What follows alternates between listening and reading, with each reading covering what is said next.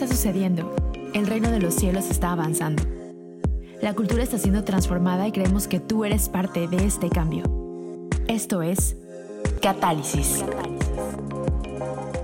Hola amigos, bienvenidos a este séptimo episodio de la segunda temporada de Catálisis. Eh, hoy no empezamos en francés porque se nos acabaron las frases en francés.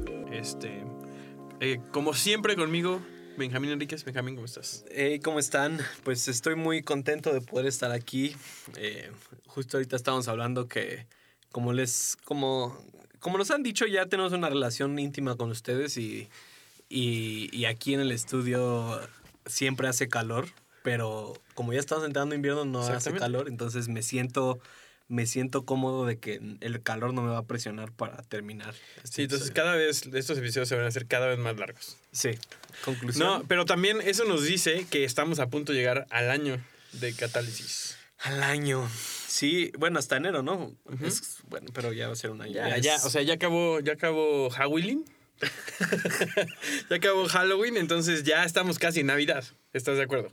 Estoy de acuerdo y, y que no sé si vamos a sacar tercera temporada antes de que termine el año o va a ser hasta el próximo año, ¿no? Pero esas son las pláticas que tenemos. Que de deberíamos Catálisis. tener antes de estar al aire. Y antes de empezar, nos gustaría, nos gustaría tocar un tema que la realidad de las cosas es que, como deben de saber, hay una comunidad podcastera en Latinoamérica y, y en estos últimos días ha habido un tema que creo que vale la pena, eh, pues, hablarlo porque sí nos ha traído bastante disturbia, Sí, con controversia. controversia. eh, Rick es un 6. Rick es un 6, hashtag Rick es un 6. Gracias Rick Santiago por escucharnos si es que nos estás escuchando. Si no, este, por favor vayan a sus redes sociales, Rick Santiago, y ponle Rick eres un 6. Este, Rick, te queremos mucho. Este, pero bueno, eh, pasando entonces a cosas eh, más triviales. Este, estamos... sin querer estamos en una pequeña serie. No sé si ponerle serie oficialmente, pero hemos estado hablando acerca de relaciones y el honor y era una de las cosas que queríamos hablar en esta segunda temporada. Este, y la verdad es que nos ha dado para, para hablar de muchas otras cosas porque creo que es uno de los temas que más nos se nos complican en la en nuestra cultura latinoamericana, ¿no? O sea, en general al mundo se le complica, pero creo que tenemos muchas malas mañas como latinoamericanos a veces. Y eso es a lo que iba, o sea, creo que se ha sentido como una serie o como algo porque estamos hablando de cultura. O sea, creo, y, y me encanta porque creo que el nicho de nuestro podcast es como de este aspecto de cultura o de, o, o de cómo ser catalizadores dentro de nuestra cultura. Entonces, admiramos a todos los que hablan como de temas específicos y que investigan cosas y lo dicen, pero para nosotros ha vuelto como queremos hablar de una cultura en la que vivimos. Y entonces todo está interconectado, todo tiene que ver con todo y, y- y por eso se ha sentido como que vamos partiendo de muchas cosas, ¿no? Pero, pero como tú dices, creo que nuestra cultura latinoamericana, más que en otras culturas, este aspecto de la honra, este aspecto de la vulnerabilidad, este aspecto del liderazgo, nos falta mucho, ¿no? Entonces queremos, queremos atacar esos puntos para crear una mejor cultura en nuestras iglesias, en nuestras comunidades, en nuestra casa, con nuestras relaciones. Y, y lo habíamos dicho, creo, en los episodios pasados, pero, pero una buena cultura de honor, como le decimos nosotros, pero una buena cultura relacional es lo que hace que las cosas perduren, ¿no? Porque cuántas veces hemos escuchado de cosas que iban increíbles, movimientos de Dios, etcétera, pero hubo una ruptura Exacto. relacional, hubo un conflicto relacional que no se, que no se solucionó, no se lo solucionó bien, o, o como siempre nos pasa, que nos topamos con la gente siendo gente y cometiendo errores, inclusive errores morales o errores, eh, eh, o sea, en cuanto a estilo de vida, y no sabemos cómo lidiar con eso, entonces explotamos relaciones y entonces se pierde un poco el momentum, eh, la inercia que Dios ha estado tratando de trabajar a través de nuestras comunidades, ¿no? Entonces, eh, creo que es súper importante porque es, es como una, es una capa eh, fundamental de la cultura que estamos construyendo, Sí. ¿no? Y si eso no está ahí puesto, eventualmente, tal vez no ahorita, tal vez Sí. en los siguientes años, eventualmente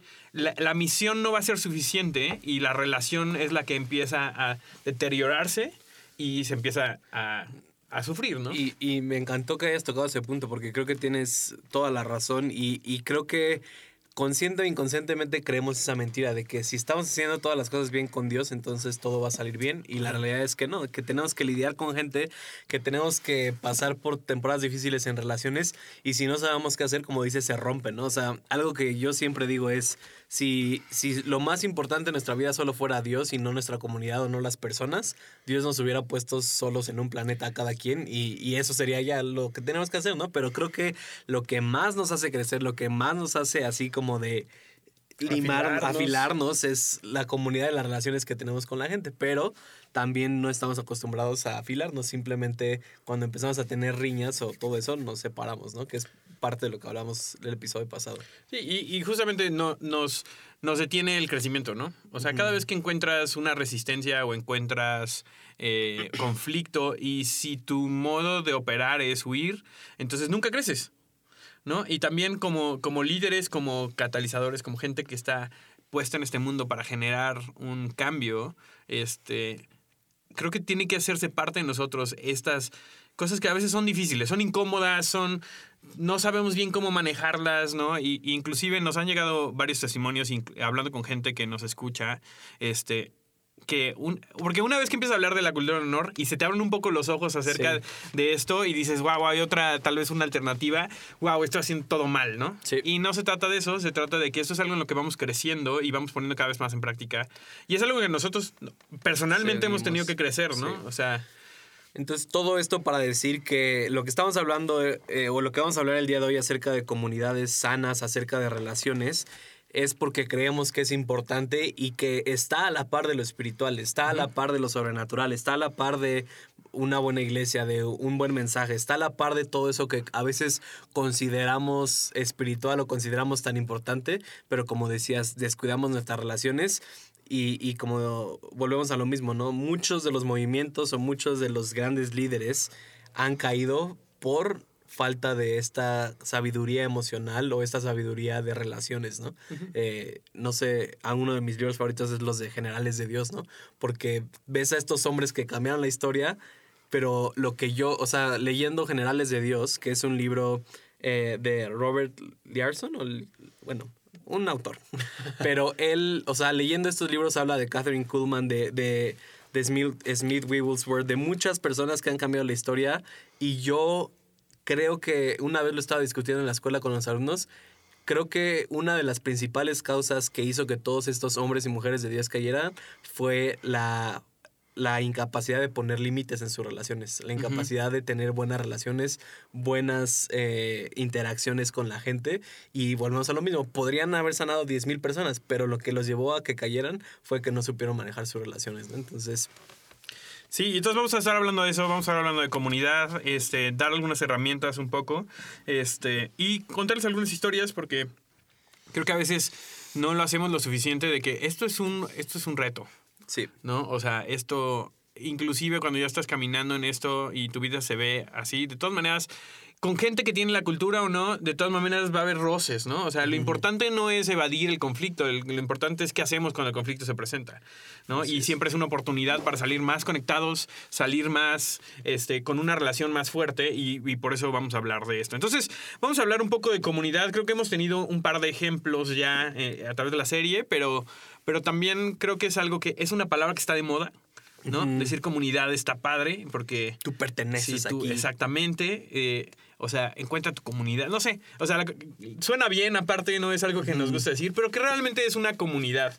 ¿Y cómo se ve eso? Porque creo que todos tenemos ideas diferentes acerca de lo que esperamos de la comunidad. Que son dos. No siempre es lo que Dios nos está ofreciendo, pero, pero siempre es lo mejor para nosotros, ¿no? Entonces, ¿cómo se ve esto? ¿Cuál ha sido tu experiencia en cuanto a la comunidad? Eh, para mí, o sea, como tú dices, creo que a mí hubo un punto donde tuvo que romperse un paradigma de qué era para, eh, para mí comunidad y qué no es comunidad. Y creo que yo tenía esta idea de comunidad como la gente con la que salgo al cine, que comunidad es la gente con la que cotorreo después de la reunión. Cotorreo es, es muy mexicano. ¿Sí? Perdón. con la que paso tiempo. Paso, tiempo. Con la- eh, o sea, que tenía este concepto de que comunidad era la gente con la que, entre comillas, podía divertirme. Y, y la realidad de las cosas es que no es así, porque muchas personas tienen gente a su alrededor, pero no tienen una comunidad. Y para mí realmente la comunidad es un grupo de personas con las cuales tienes intimidad. La comunidad es un grupo de personas con las cuales tú puedes ser tal y como eres. La comunidad es un grupo de personas con la cual corres tu vida, no nada más es un evento, no nada más es algo que hacen, sino es quienes son. Y entonces creo que muchos de nosotros no tenemos una comunidad, sino tenemos un club social. Y creo que a veces vemos, o sea, y, me parece interesante porque las, o sea, tenemos como seres humanos tenemos dos necesidades básicas. La primera es sentirnos amados y la segunda es sentirnos aceptados. Entonces, pertenecer. Entonces, vamos a hacer todo lo que podamos para sentirnos de esa forma, de una manera sana o de una forma no sana.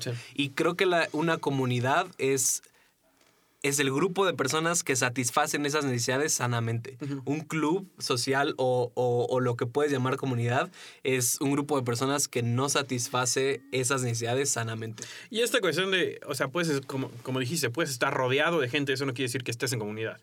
¿no? La comunidad no es algo que nada más es, es por asociación, es porque yo voy a un lugar, yo voy a tal iglesia, yo voy a, yo, o sea, yo voy a tal escuela, yo, ¿no? O sea, justo me invitan a las fiestas, me invitan a, cenar y entonces ya soy parte de esa comunidad. Y creo que hay dos partes ahí, ¿no? Uno, eh, cómo hacemos comunidad. Y dos, que la comunidad es algo que tú decides participar. O sea, no es algo en lo que te encuentras un día, sino es algo en lo que activamente decides, eh, de cierta manera, ser intencional y participar y decir, yo pertenezco aquí por lo tanto, voy a hacer ciertas cosas, ¿no? Eh, y creo que eso es súper importante porque yo también, eh, y digo esto, entiendo, somos dos extrovertidos, tal vez aquí hablando, este, y tal vez para, para gente que es un poco más introvertida, la experiencia es un poco diferente y lo entiendo completamente, este, pero para mí era como, o sea, parte de yo no sentirme solo, porque al final de cuentas es eso, ¿no? O sea, yo quiero tener una comunidad porque no me quiero sentir solo. Eso no quiere decir, o sea, eso no quiere decir que el 24-7 tienes gente alrededor de ti. O sea, pero sí quiere decir que, están ahí y que sabes en quién eh, confiar y en quién eh, apoyarte cuando lo necesitas. Pero por no sentirme solo yo me rodeaba de un montón de gente. Eso no, Pero eso no quería, decir, no quería decir que tuviera comunidad. Y es ese, para, ese como conflicto que a veces tenemos, que es como, ¿por qué me siento solo? ¿O por qué mis relaciones no me están llenando? Y digo, hablo un poco acerca de esto en el episodio de necesidades, si no lo has escuchado. Este, pero pero se necesita ser intencional en participar y participar no en actividades, sino participar con tu corazón. Exacto. O sea, me encanta eso que dijiste, es, es el lugar donde yo puedo ser yo. Y es un lugar en donde realmente la gente te puede ver. Exacto. O sea, y ver no nada más con los ojos, sino decir, esta persona me conoce porque yo ya traje, hice la labor de traer mi corazón a esta relación para que la gente lo pueda ver.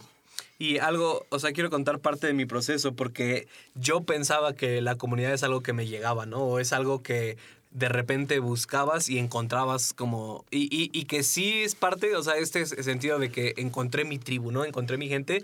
Sí la encuentras, pero no es algo mágico, es algo que trabajas intencionalmente. Y, y para que sepan, o sea, los que nos han venido escuchando saben que Sam es un 3, yo soy un 7 en el negrama y, y, eso, eso no lo sabía hace años, pero, o sea, yo siempre desde la secundaria fui alguien muy social, fui alguien que tenía un buen de amigos. Eh, en la secundaria, en la prepa, o sea, estaba siempre rodeado de gente, siempre me invitaban a fiestas, siempre estaba, em, o sea, siempre estaba con muchísima gente, pero me sentía solo. Y aún cuando nos fuimos a Betel, que es una escuela como de 1200 personas en el primer año de todos los países, seguía en esa tendencia. Tenía muchos amigos, iba a fiestas toda la semana, me la pasaba tomando cafés y, con gente, y aún, aún así me sentía solo. Y creo que y entonces Dios me confrontó y me dijo, no estás invirtiendo en tu comunidad. Y yo me quedé así como de, ¿cómo que no estoy invirtiendo en mi comunidad? no sabes. paso con ellos? Eh, eh, toda la semana estoy ocupado, estoy pasando con gente, pero creo que creo que todos aquí nos hemos sentido solos. Y creo que nos sentimos solos cuando nos falta intimidad. Y nos falta intimidad cuando no estamos dispuestos a que la gente nos vea por quienes somos. Y creo que en, todos los años, desde la secundaria hasta que estuve en Betel, nunca estuve dispuesto a ponerme allá afuera. Nunca estuve dispuesto a que la gente me viera como, tal, y como, tal, tal y como era yo, ¿no? Y lo que quiero que toquemos un poco es este concepto de intimidad, que, que lo, lo aprendimos en inglés, ¿no? Que es in- intimacy. Intimacy. Y es como into me you see, que se traduciría como intimidad dentro de mí tú ves. Sí, sí, sí. Te dejo ver dentro de mí, ¿no? Entonces, creo que la comunidad es tener la capacidad de tener intimidad con gente que te rodea y que se diferencia de pasar tiempo con gente que te rodea. Entonces, ¿qué fue lo que tuve que hacer? Empecé, y, y me costó un buen trabajo como siete, ahora lo entiendo, empecé a dejar ir a fiestas, empecé a dejar de pasar tiempo con 20 grupos y empecé a invertir uno a uno con personas. Empecé a decir como, hey, te quiero en mi vida, hey, esto está pasando en mi vida, y eso dejó, eso hizo que yo me dejara de sentir solo. Es, sí, es. Está cañón. Yo digo, yo tengo una experiencia similar, otra vez porque soy tres, ¿no? Entonces. Perdón que ya aquí ya el enneagrama ya es de diario, este, aquí, ¿no? O sea, y la verdad es que a mí me ha ayudado mucho a comprender esos procesos en los que he estado, ¿no? O sea, el 3 hace lo que sea para, para encajar. Sí. Entonces, igual, yo podía, yo, yo era la persona que navegaba todos los grupos sociales porque sabía exactamente qué ofrecerle a cada grupo para que me aceptaran. Entonces, eh, pero la verdad es que acabas en bancarrota, o sea, emocional. Exacto. O sea, en serio, nadie te conoce. Porque entonces, eh, la cuestión de la intimidad es que es el único lugar donde realmente puedes ser aceptado porque, porque realmente dejas que la gente te vea. Cuando no dejas que la gente te vea, siempre hay algo como en tus pensamientos que dices, sí, pero si realmente me conocieras. Sí. Y entonces realmente nunca sientes que eres parte. Y por lo tanto te sientes solo. ¿No? Pero la intimidad realmente es, es, es- voy a quitar todas las, las fachadas que tengo, ¿no? Y para el 3 eso es, es horrible. O sea, es, es desarmar porque, o sea, una de las, de los miedos del, del 3 es como, siento que no tengo nada de valor. Entonces, si yo realmente te dejo ver, va- eh, o sea, realmente dejo ver lo que está pasando adentro, vas a decir, ah, la verdad es que no me interesa. ¿no? Pero constantemente, no importa que en un enneagrama seas, o sea, creo que hacemos eso, o sea, no, no recibimos lo que necesitamos de las, de las amistades, de las relaciones que tenemos, uno, porque no invertimos a veces, este, pero también porque, porque nunca te dejo realmente ver, y es, es la imagen de, de un iceberg. ¿no? Que lo que ves afuera es lo que le presentas a la gente, pero realmente lo que está abajo es quién eres, ¿no? Y, y lo que queremos hacer es que ese iceberg salga a la superficie cada vez más.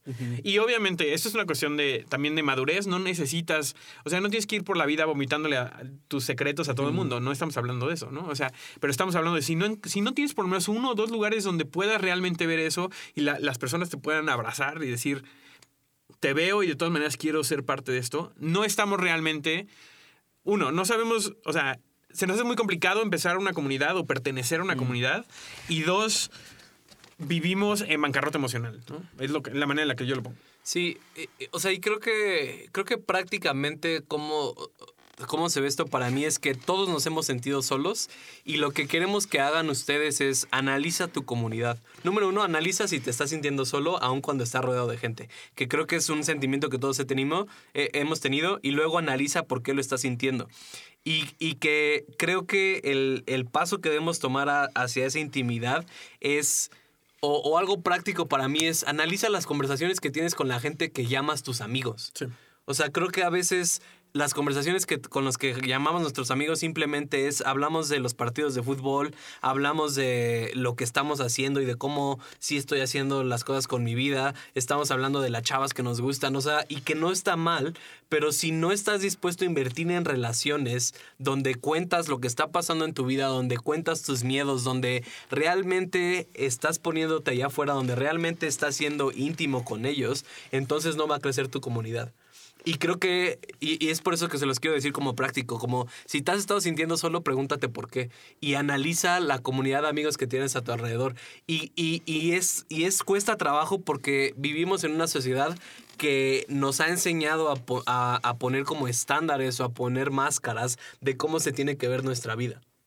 ¿No? Y aún en, nuestras redes sociales estamos acostumbrados a poner todo lo bonito de nuestra vida, estamos acostumbrados a poner todo lo padre de lo que está sucediendo en nuestra vida, pero nadie sabe nuestro proceso.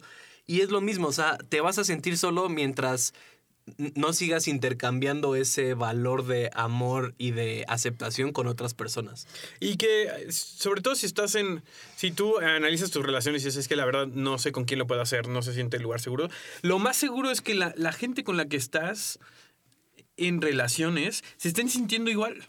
O sea, y, y lo pienso un poco a nivel cultural cómo se ve esto, ¿no? Y tenemos este chiste que básicamente la verdad es lo que pasa cuando ya tienes tres copas encima. Sí. ¿No? O sea, realmente, y más para, a ver, para el hombre mexicano, ¿no? Hablando en, en particular, ¿no? O sea, es solamente con ese tipo de, como, o sea, quitando un poco ese tipo de barreras con, por medio del alcohol, puedes realmente decir lo que está en tu corazón. Y eso es completamente disfuncional. Queremos vivir con eso dispuesto para entregárselo a nuestros amigos, entregárselo a la gente más cercana y que podamos vivir en ese tipo de valentía, ¿no? O sea, porque la verdad es que se requiere valentía y ya hemos hablado de, de- de la vulnerabilidad, ¿no? O sea, la vulnerabilidad es un eh, elemento Esencial. esencial para esto, ¿no? Y no tiene que ser, te voy a contar todos mis, mis, este, mis secretos, no se trata nada más de eso, se, se trata más bien de, de, te voy a decir lo que estoy pensando, este, inclusive en medio del proceso, inclusive cuando a veces no tiene mucho sentido, pero quiero que tú seas parte. Es de conectar, ¿no? Y es una manera en la que yo también le demuestro el valor a la persona que tengo enfrente. Ujú. Y, y que, o sea, y, y se me acaba de venir esto es, creo que tenemos que estar dispuestos a invertir en nuestras relaciones y a veces no lo hacemos. Y creo que hoy en día, y, y no sé, voy a sonar bien viejito, ¿no? Pero creo que hoy en día con toda la tecnología que tenemos, o sea... Y, y- y yo soy el primero, no estoy. en- está raro. Yo soy el primero en no estar de acuerdo con lo que estoy diciendo, ¿no? Porque, o sea, este año también nos ha traído muy buenos amigos, ¿no? O sea, hemos, hemos hecho comunidad con gente de otros países, con gente de otros estados, y, y considero que son buenos amigos, pero creo que tus redes sociales, el WhatsApp, los mensajes que puedas mandar no se compara con la gente que está al lado de ti. Y creo que incluso a veces cuando salimos con nuestros amigos, con la gente que sí tenemos a un lado, no estamos dispuestos a invertir en esa relación porque estamos en el teléfono o porque estamos haciendo otras cosas o platicando con otras personas y no estamos dispuestos a pagar el precio de la conexión. No estamos dispuestos a pagar ese precio de, hey, aquí estoy, ¿qué está pasando en tu vida? O, hey, aquí estoy. Y, y que vuelvo a lo mismo, ¿no? La comunidad no es hacer cosas divertidas, aunque sí, la comunidad es real cuando te conectas con la gente por medio de un café, por medio de una cena, por medio de cosas que no que cosas externas no hagan que interactúen. No sé si me estoy explicando. Eh, o sea, esta cuestión también de. O sea, no es necesariamente una actividad, Exacto. sino es lo que quieres hacer por medio de eso. O sea, y, y- y yo, lo, yo lo veo. Yo era el tipo de persona que, aunque es- estaba en la fiesta y quería saludar a todos, etcétera, pero en el primer momento en el que podía, estaba hablando de algo súper profundo con alguien, porque yo no tenía ese- esa necesidad de profundidad en mi vida, ¿no? Y creo que eh, eh, a veces nuestras comunidades, no nuestras comunidades, nuestros entornos, nuestra cultura, no sabe qué hacer con cosas profundas. Entonces se siente incómodo y huye, ¿no? Sí, con el dolor, con Exactamente, con la decir, crisis. ah, no manches, no. Oye, no quería saber esto, no quería saber cómo te afectó el que, el que, no sé. Sí, mis papás están divorciando, este, Sí. me quiero suicidar. me- va- eh, y, y a lo mejor, o sea, a lo mejor algunos de ustedes están relacionados con los cinco lenguajes del amor, ¿no? Y uno de los lenguajes del amor es tiempo de calidad, ¿no? Y que todos necesitamos los cinco lenguajes del amor, aunque están en diferente orden. Pero yo me acuerdo, eh, mi esposa es tiempo de calidad, ese es su primer lenguaje del amor. Y yo me acuerdo eh, cuan- nos prim- nuestros primeros años de casados, o sea, que o sea, una cosa es ser novio y, y salir al cine y así, y otra cosa es cuando ya vives, duermes, te despiertas con, con tu esposa, ¿no?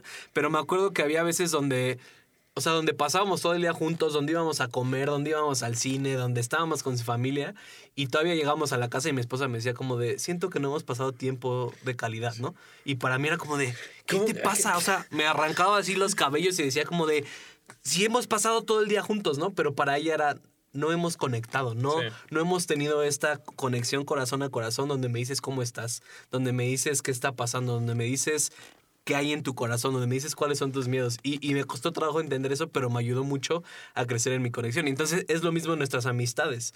A veces puedes pasar, o sea, puedes tener amigos de 10 años, pero nunca, nunca has conectado Sí, con ellos. Justo es lo que estaba pensando. O sea, creo que muchas veces ah, eh, estamos en muchas relaciones con amistades y es gente que ha estado ahí y ha estado presente, pero que realmente no ha llegado a la profundidad que se requiere, porque a veces caemos en...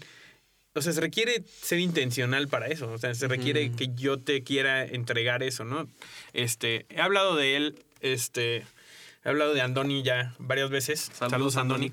Este, pero, pero creo que es algo que él me ha enseñado mucho, ¿no? En nuestra relación. eh, y es, un, es uno de mis mejores amigos y constantemente me está mandando mensajes. Y la verdad es que es él. Él siempre es súper bueno. y él- aparte, o sea, vive en otro país. Vive en otro país, sí, vive en otro país. Este.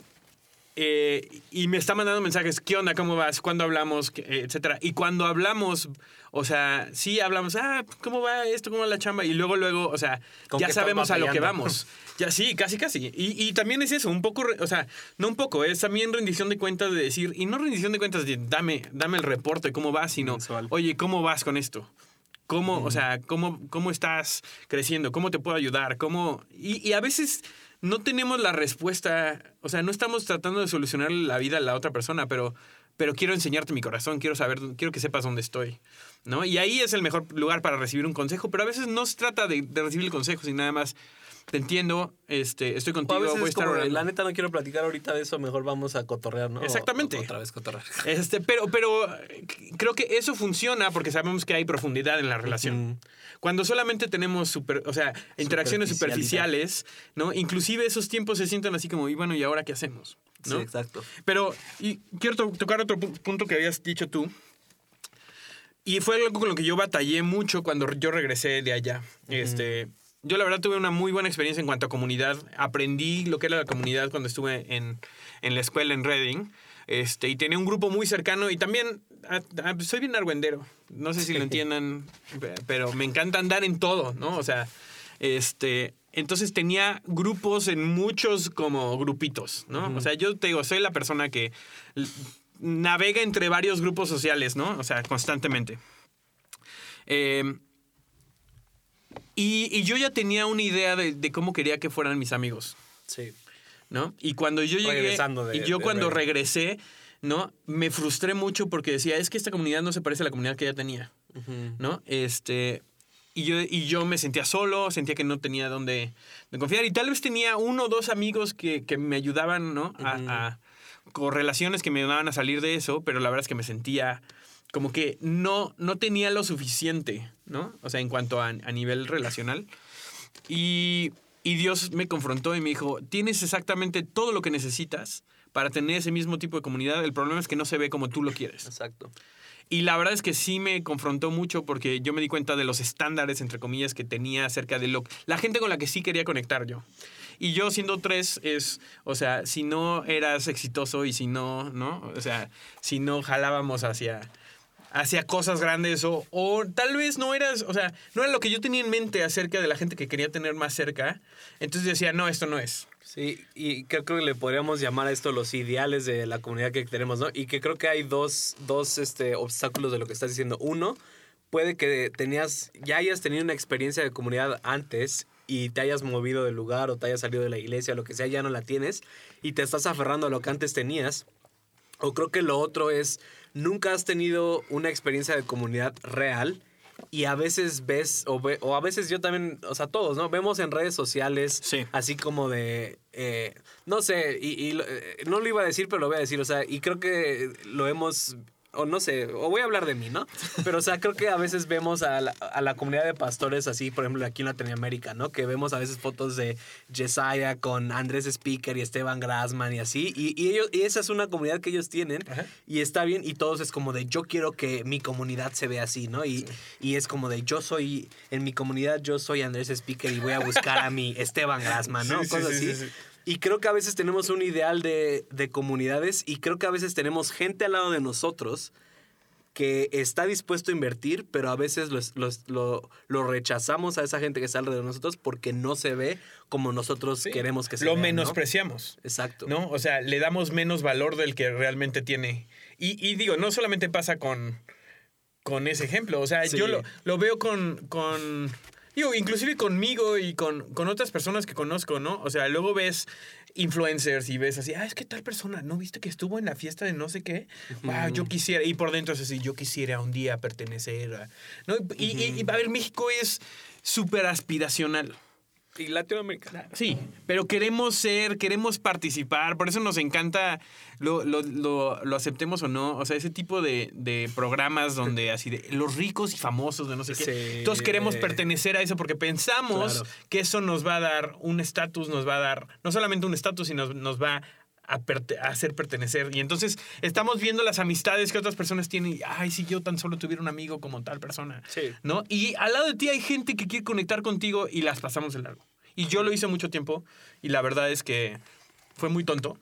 Mm.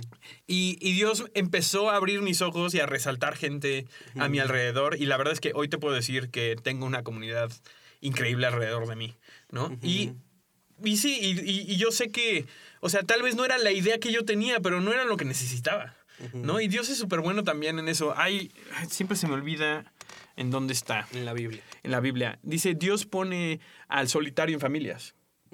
¿no? Yo pensé que ibas a decir, Dios los hace y ellos esa, es, esa es otra. Este, no, me, me encanta ese versículo porque Dios está viendo, Dios no quiere que estés solo, ¿no? Y te va a, a conectar con el grupo de personas que puedan ser tu comunidad. No, no, no, pero no estoy de acuerdo contigo. Ah, ah. no, creo que Dios no te conecta, tú te tienes que conectar. Sí, claro. Dios pone la gente alrededor. Dios- sí, y a eso me pero refiero. creo que a veces no lo hacemos. no, y eso es. no estamos en desacuerdo en, este, en ese podcast. Solo nunca. lo, lo dijimos. Lo dijo mal. por, por ah, generar controversia, nada más. No, o sea, creo que creo que es eso, o sea, y creo que ese es la, el, el- el malentendido. Dios me tiene que conectar con la comunidad. Sí. No, tú tienes que hacer un esfuerzo y que creo y, y ahorita que estaba pensando, o sea, creo que incluso nuestra relación tú y yo, o sea, porque los dos fuimos a Betel, tú regresaste un año después de mí, estábamos en la misma ciudad, pero er- y, y- y creo que incluso cuando estuvimos los dos años en Betel ni nos hablábamos, o sea, nos saludábamos porque éramos mexicanos, Sí. pero no tuvimos No, comunidad. no éramos, o sea, no éramos los más cercanos. ¿no? O sea, Exacto. tú tienes tu grupo de gente, yo tenía mi grupo de gente, ¿no? Y llegamos aquí a México y los dos nos dimos cuenta como de we're not in Reading anymore, Sí, sí, ¿no? como de ya no estamos en Reading. Y, y, y ahorita, eso fue en 2014, ahorita estamos cinco años después y esta relación nos ha costado cinco años. Sí. Y hace cinco años era una relación así como de, ah, ¿qué onda, Sam? Ah, sí, qué chido, él es Sam de la Sí, Ciudad sí, de sí. México. Pero hemos tenido que invertir, hemos tenido Claro. que, que ser intencionales en decir, oye, te necesito, oye, necesito conectar contigo y así se ve. Entonces, yo los quiero retar a ustedes que en el lugar en donde están ahorita, en su iglesia, en su escuela, lo que sea, o sea, que sean intencionales en conectar con la gente alrededor que tienen ustedes sin que sean sus ideales. Sí. O sea, sin poner como estándares de tengo que tener un amigo que se busca con puros skinny jeans y tengo que Sí. tener una amiga. Eso es, o sea, lo que voy a ser muy espiritual en este momento. Dios no ve las apariencias, Dios ve el corazón. Exactamente. Pero es que sí, aparte, no sé, o sea, ves historias de, de gente que admiras y los ves hace cinco años y, Sí. y no son la gente que, que es hoy, ¿no? O sea, también tu capacidad de invertir en la gente es lo que hace que salga, Sí. o sea, el potencial en la gente. Te- en, en Vereda, en la iglesia donde, donde trabajo, donde, donde participo, tenemos Donde un sirvo. dicho, donde sirvo, eh, tenemos un dicho que, que para mucha gente al principio es así como, ah, ¿qué? Este, pero creo que e- e- ejemplifica esto, que es la comunidad no está hecha para ti, está hecha por ti. ¿No? Y justamente es esta cuestión. O sea, creo completamente, creo que Dios es muy bueno en ponerte en lugares estratégicos y te toca a ti hacer la labor de decir, me voy a conectar.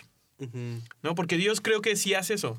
O sea, yo mucho tiempo estuve buscando mi comunidad, buscando lugares donde hacerlo. Y lo tenía en parte, este, pero Dios me movió al lugar donde, donde realmente iba a conectar, ¿no? Y, este, y me toca a mí hacer la chamba. O sea, a ver, nada más hoy, no nos vayamos muy lejos. Hoy es, es, es lunes, es lunes de San Lunes. San lunes, lunes de pastor, ¿no? O sea, y estamos aquí en una, o sea, nos vimos hoy en la mañana por esto, y no solamente por el podcast, o sea, sino por la relación que tenemos, ¿no? O sea, nos toma de nuestro tiempo, nos toma, no es, no es siempre lo más conveniente, pero es lo que, es lo que vale la pena. Así es. Y, y es lo mismo, a ver, como, o sea, con lo que dijiste se me vino este pensamiento, ¿no? Que a veces tenemos gente saltando de iglesia porque no encuentra su comunidad, ¿no? Y es lo mismo, piensa que un ideal de comunidad, o sea, piensa que ir a tal iglesia entonces le va a dar la comunidad por lo que representa a esa iglesia, ¿no? Y la realidad es que no. Y la realidad es que creo, o sea, yo estoy 100% seguro que en el lugar en donde estás ahorita ya hay gente con la que puedas ser amigos de toda la vida. Creo que en la comunidad donde estás ahorita no te tienes que mover, sino ya hay personas que, que puedes invertir en ellos, pero no lo estás queriendo hacer y estás pensando que llegue un amigo y te diga, hola, soy Benjamín el Relevante y quiero ser tu amigo, Sí, ¿no? Quieres ser mi escudero. Sí. Entonces, bueno, pues nos emocionamos mucho en este episodio, ha sido el más largo de Catálisis, entonces decidimos eh, dividir este episodio en dos partes, entonces hasta aquí el final de la primera parte. Sí, y el, el, el segun- la segunda parte comenzará hablando de los mismos temas también, pero vamos a hablar un poco más acerca de relaciones de pacto y cómo se ve esto y qué significa para nosotros. Así es, entonces, gracias.